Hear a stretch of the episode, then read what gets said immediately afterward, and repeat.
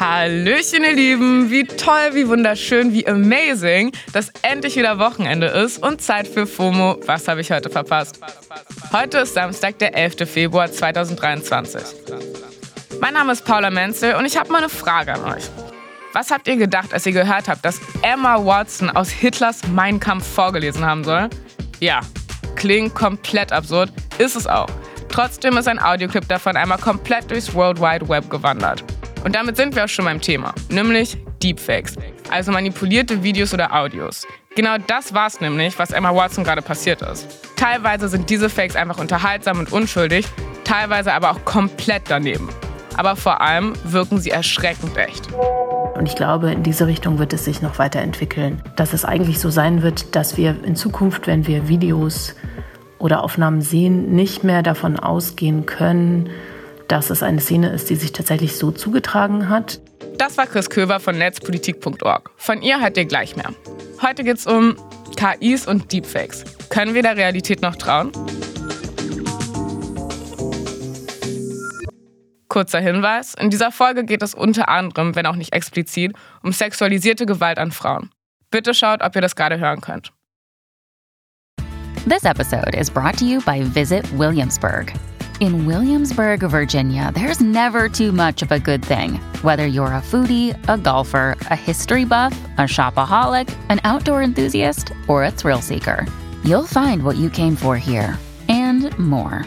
So ask yourself, what is it you want? Discover Williamsburg and plan your trip at visitwilliamsburg.com. So, is this me talking or is this an AI? Are you sure this is actually my voice you're listening to? Leute, ich habe euch hops genommen. Das war ich nicht. Also halt wirklich nicht. Ich habe eine neue künstliche Intelligenz ausprobiert, die heißt Voice Lab. Habt ihr vielleicht schon von gehört? Die wurde von Eleven Labs entwickelt. Bisher funktioniert das Ganze nur auf Englisch, aber es ist auch erst die Beta-Version, die seit zwei Wochen am Start ist. Voice Lab war kostenlos für alle verfügbar und viele haben damit ein bisschen rumgespielt. Wie man halt so tut. Es sind dann natürlich Fake-Audio-Clips von Promis rumgewandert. Hört sich erstmal witzig an, wa? Kann ja auch witzig sein. Hätte voll gerne eine Aufnahme von Rapper Luciano, der irgendwas sagt wie Parlamente, Papa. Aber das ging dann ziemlich schnell in eine ganz andere Richtung. Der Deepfake, in dem Emma Watson aus Mein Kampf vorliest, hat eine besonders große Runde gedreht. Emma ist ja eigentlich für ihr Engagement für Menschenrechte und Klimaschutz bekannt. Deshalb war auch ziemlich zackig klar, dass das nicht die echte Emma sein kann, sondern ein Deepfake. Bei Emma hört es aber noch lange nicht auf. Der ja, wie soll ich sagen, nicht ganz unumstrittene Podcast-Host Joe Rogan wurde auch in ziemlich guter Qualität imitiert. Ihm wurden rassistische und transfeindliche Kommentare in den Mund gelegt. Täuschend echt, sage ich euch. Eleven Labs, also die Firma, die die Software entwickelt hat, hat auch ziemlich schnell gecheckt, dass die KI in den falschen Händen echt viel Schaden anrichten kann. Sie hat dann auf die Deepfakes reagiert und die kostenlose Version von VoiceLab runtergenommen, in der Hoffnung, dass die KI weniger missbraucht wird. So, ich habe jetzt so viel über Deepfakes gesprochen, da lohnt sich ein kurzer Deep Dive. Also Leute, spitzt die Ohren, hier kommt Erklär Paula. Denn nicht jeder Fake ist automatisch ein Deepfake. Deepfakes sind entweder manipulierte Videos oder manipulierte Audios. Bei Deepfake-Videos werden Menschen in ein Video eingefügt, in dem sie ursprünglich gar nicht waren. Aber eben nicht so schlechtes Photoshop-mäßig von Hand, sondern mit KI. Die machen das. Und genau das ist der Unterschied zu einem gewöhnlichen Fake. Wenn ich jetzt ein Bild von mir bei Insta poste, in dem ich mich neben Skepta gefotoshoppt habe, dann ist das ein Fake. Leider. Mit meinen Skills wahrscheinlich sogar ein ziemlich schlechter Fake. Aber kein Deepfake.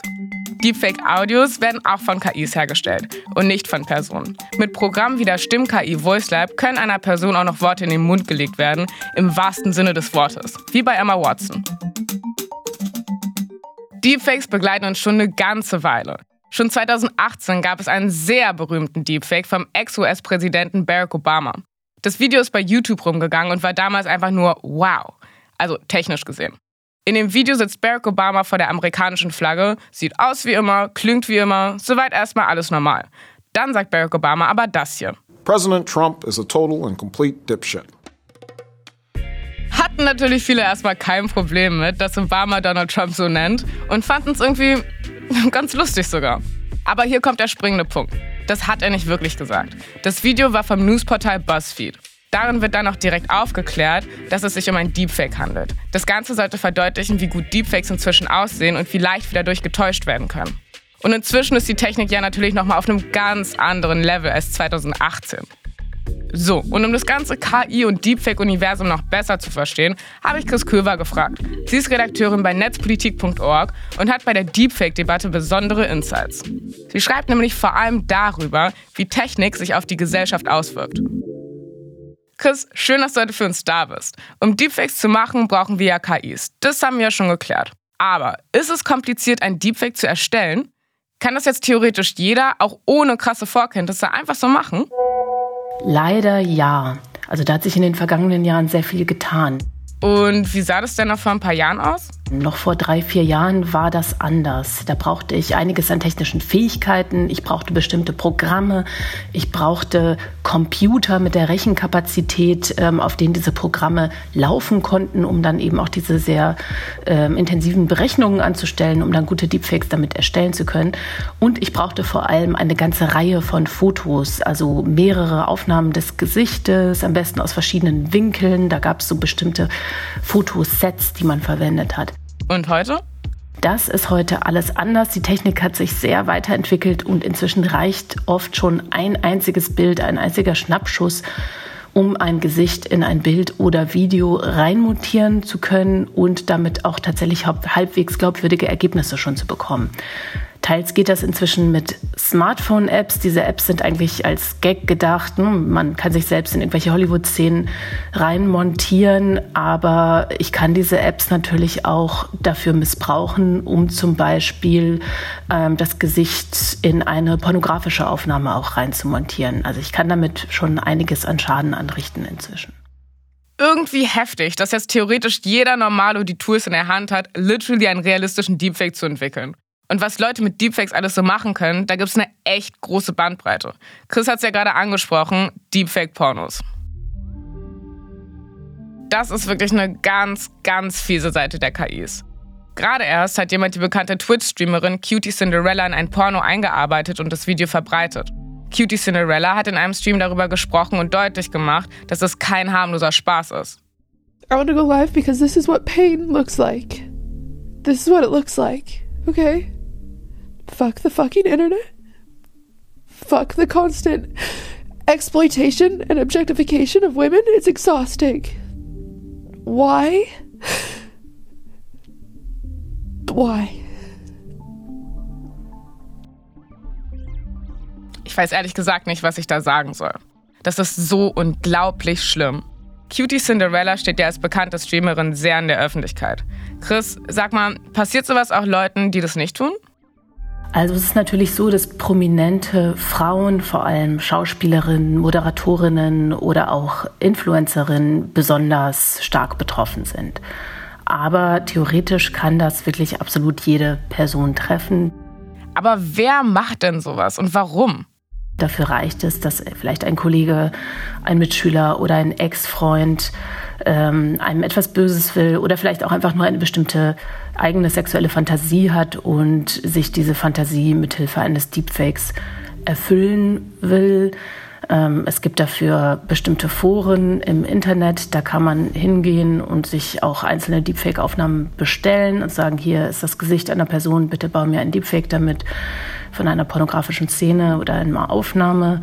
Ähm, aber es gibt auch inzwischen leider auch sehr viele Möglichkeiten, um es tatsächlich selber zu tun, auch wenn man nicht sehr große technische Fähigkeiten hat. Chris, du hast ja gerade nur von Frauen gesprochen. Sind wirklich nur Frauen davon betroffen, also von Deepfake-Porn?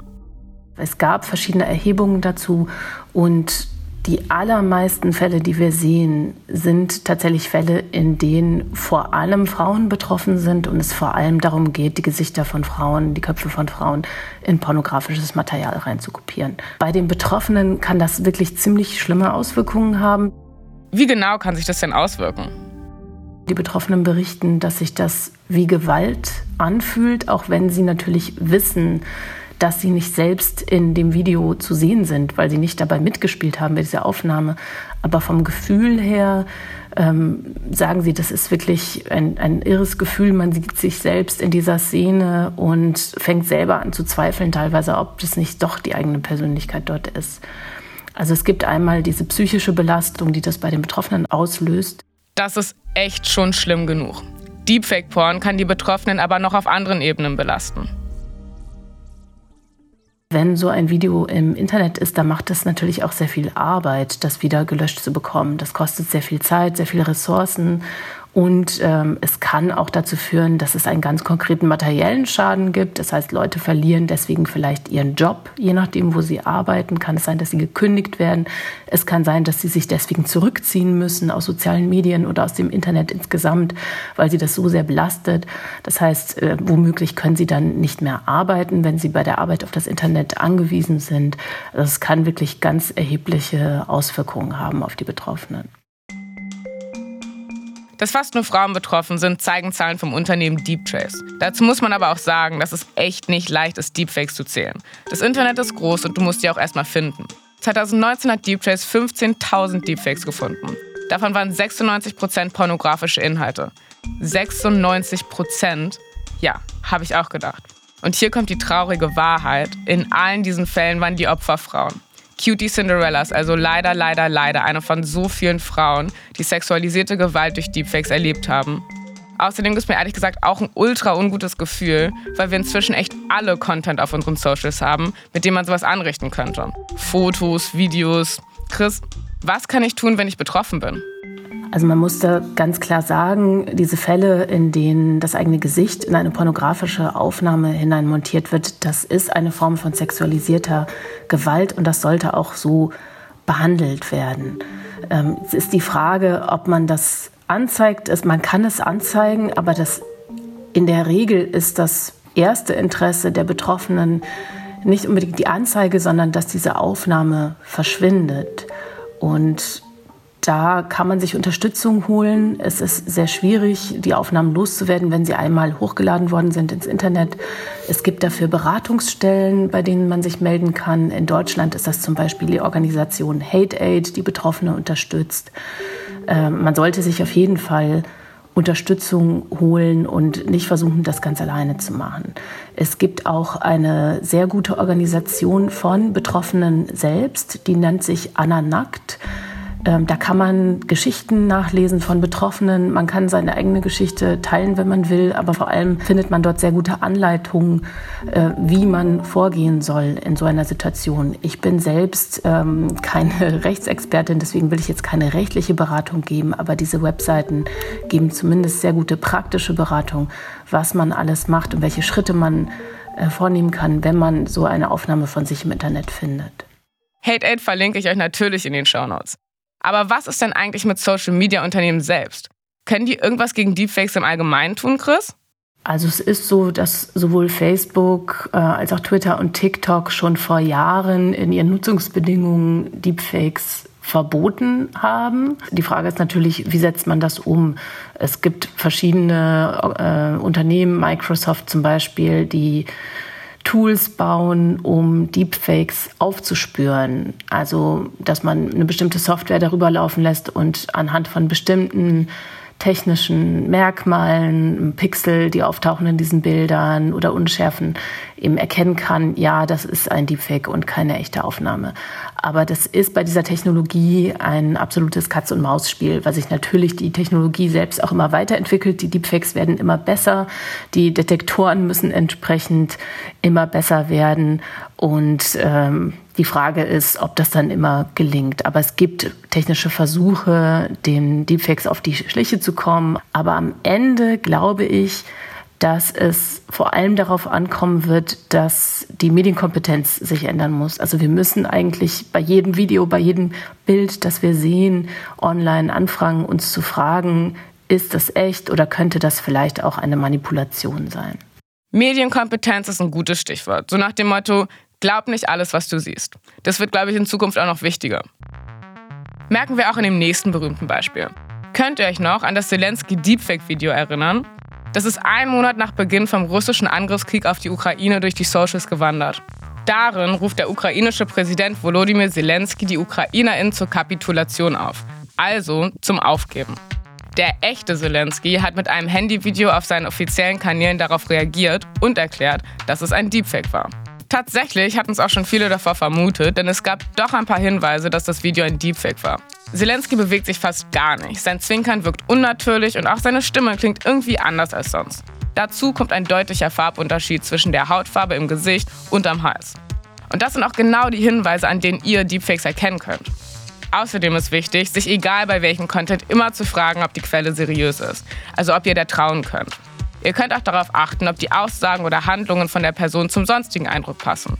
Also spricht oder benimmt sich der Mensch in dem Video so wie immer oder fällt völlig aus dem Rahmen. Ich meine, beim Emma Watson Deepfake ist es ja ganz, ganz obviously komplett aus dem Rahmen, Nazi-Schriften vorzulesen. Uff, jetzt haben wir echt viel über Schlimmes geredet. Aber einige KIs sind ja eigentlich für lustige oder harmlose Zwecke gedacht. Und ich frage mich langsam, ob Deepfakes nicht auch was total Positives oder Wichtiges sein können. Chris, gibt es die Fälle auch? Ja, die gibt es ganz sicher. Es gibt zum Beispiel ähm, Möglichkeiten, das im Bildungsbereich einzusetzen. Es gibt ein Projekt, wo zum Beispiel Überlebende des Holocausts, äh, wo man Avatare von denen erstellt hat, so dass spätere Generationen sich dann eben mit diesen Überlebenden über deren Erfahrungen unterhalten können. Es gibt natürlich sehr viele Möglichkeiten, das im Filmbereich kreativ einzusetzen. Es gibt mehrere Agenturen, die das inzwischen machen. Also ich kann es einfach als Animationstechnik verwenden, um vielleicht auch äh, zum Beispiel Persönlichkeiten wieder zu animieren, die nicht mehr leben. Ein weiteres Beispiel ist der HBO-Dokumentarfilm Welcome to Chechnya. Da geht es um die LGBTQ-Gemeinschaft in Tschetschenien, die dort homophober Gewalt ausgesetzt ist, verfolgt und gefoltert wird. Eigentlich kann man die Gesichter ja verpixeln und die Stimme verstellen, wenn die Identität geschützt werden soll. Allerdings haben die ZuschauerInnen da gar keinen Bezug mehr zu den gezeigten Personen, weil sie die ja nicht sehen. Und deshalb wurden Deepfakes benutzt, um die Person zu verfremden und so zu schützen. Ich glaube, bei all den Beispielen, nützlich oder schrecklich, ist eine Sache klar geworden. Die Technik wird immer besser und irgendwie scheinen Realität und KI-Content miteinander zu verschwimmen. Chris, können wir bald überhaupt noch auseinanderhalten, was real ist und was nicht? Naja, die Frage ist, ist das eine überhaupt Realität? Lässt sich da überhaupt irgendetwas auseinanderhalten? Ich würde ja sagen, generative, sogenannte künstliche Intelligenz ist inzwischen Teil unserer Realität. Wenn es vielleicht darum geht zu sagen, was ist eigentlich eine Fotoaufnahme, die tatsächlich so gemacht worden ist oder ein Video, das tatsächlich gedreht worden ist und was ist etwas, das am Rechner entstanden ist, können wir das auseinanderhalten? Ich bin mir nicht sicher. Die Technologie wird rapide besser. Safe. Und je besser die Technologie, umso besser die Deepfakes. Teilweise hat man gesehen bei Deepfakes wie dem viralen Tom Cruise-Video, das äh, auf TikTok rumgegangen ist, dass die Technologie wirklich schon so gut ist, dass man selbst zweifelt und denkt, okay, das könnte jetzt vielleicht tatsächlich Tom Cruise sein. Und ich glaube, in diese Richtung wird es sich noch weiterentwickeln. Und dass es eigentlich so sein wird, dass wir in Zukunft, wenn wir Videos oder Aufnahmen sehen, nicht mehr davon ausgehen können, dass es eine Szene ist, die sich tatsächlich so zugetragen hat. Ich glaube, das muss man einfach auf dem Schirm haben, dass es diese technischen Möglichkeiten gibt und dass bloß weil wir etwas als Video sehen, es nicht bedeutet, dass eine Person tatsächlich etwas getan oder gesagt hat. An dieser Stelle erstmal vielen lieben Dank für die ganzen Infos, Chris. Und yes, mit dem viralen Tom Cruise-Video meint Chris den wohl berühmtesten Deepfake, den wir wahrscheinlich alle kennen. Die Deepfake-Videos sind vom TikTok-Account at DeepTomCruise und wirklich ikonisch. What's up, TikTok? Das erste Video wurde vor circa zwei Jahren hochgeladen und hat über 16 Millionen Views. Der Account hat rund 5 Millionen FollowerInnen. Da hat man Tom Cruise ganz im Weiß beim Golfen gesehen und dann ging es halt richtig los. Seitdem gibt es diese Fake Tom Cruise Videos in sämtlichen Situationen wie beim Putzen oder im Newsroom. Dahinter steckt der belgische Visual Effects Spezialist Chris Ume. Fun Fact: Mittlerweile ist der echte Tom Cruise auch auf TikTok. Hat nur keinen Content. Vielleicht findet er ja ein paar Inspos auf dem Deepfake-Account. Also Leute, Realität verändert sich und KIs und das, was daraus entsteht, gehört jetzt wohl irgendwie dazu. Daran ist nicht alles schlecht, daran ist aber auch nicht alles gut. Wir können KIs und damit auch Deepfakes für lustige und sogar hilfreiche Sachen verwenden. Deepfakes können aber auch echt richtig viel Schaden anrichten. Es wird auf jeden Fall immer schwerer, Deepfakes und Dinge, die wirklich passiert sind, auseinanderzuhalten. Wir sollten also immer aufmerksam sein und vielleicht nicht immer alles glauben, was wir sehen oder hören, ne?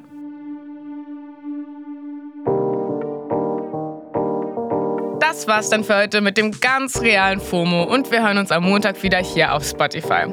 Da ist dann meine liebe Kollegin Jasmin für euch da. Und sag mal, seid ihr schon mal auf den Deepfake reingefallen? Schreibt uns an fomo@spotify.com. FOMO ist eine Produktion von Spotify Studios in Zusammenarbeit mit ACB Stories. Lasst uns ein paar Sterne da und folgt uns mal auf Spotify. Tüdelü.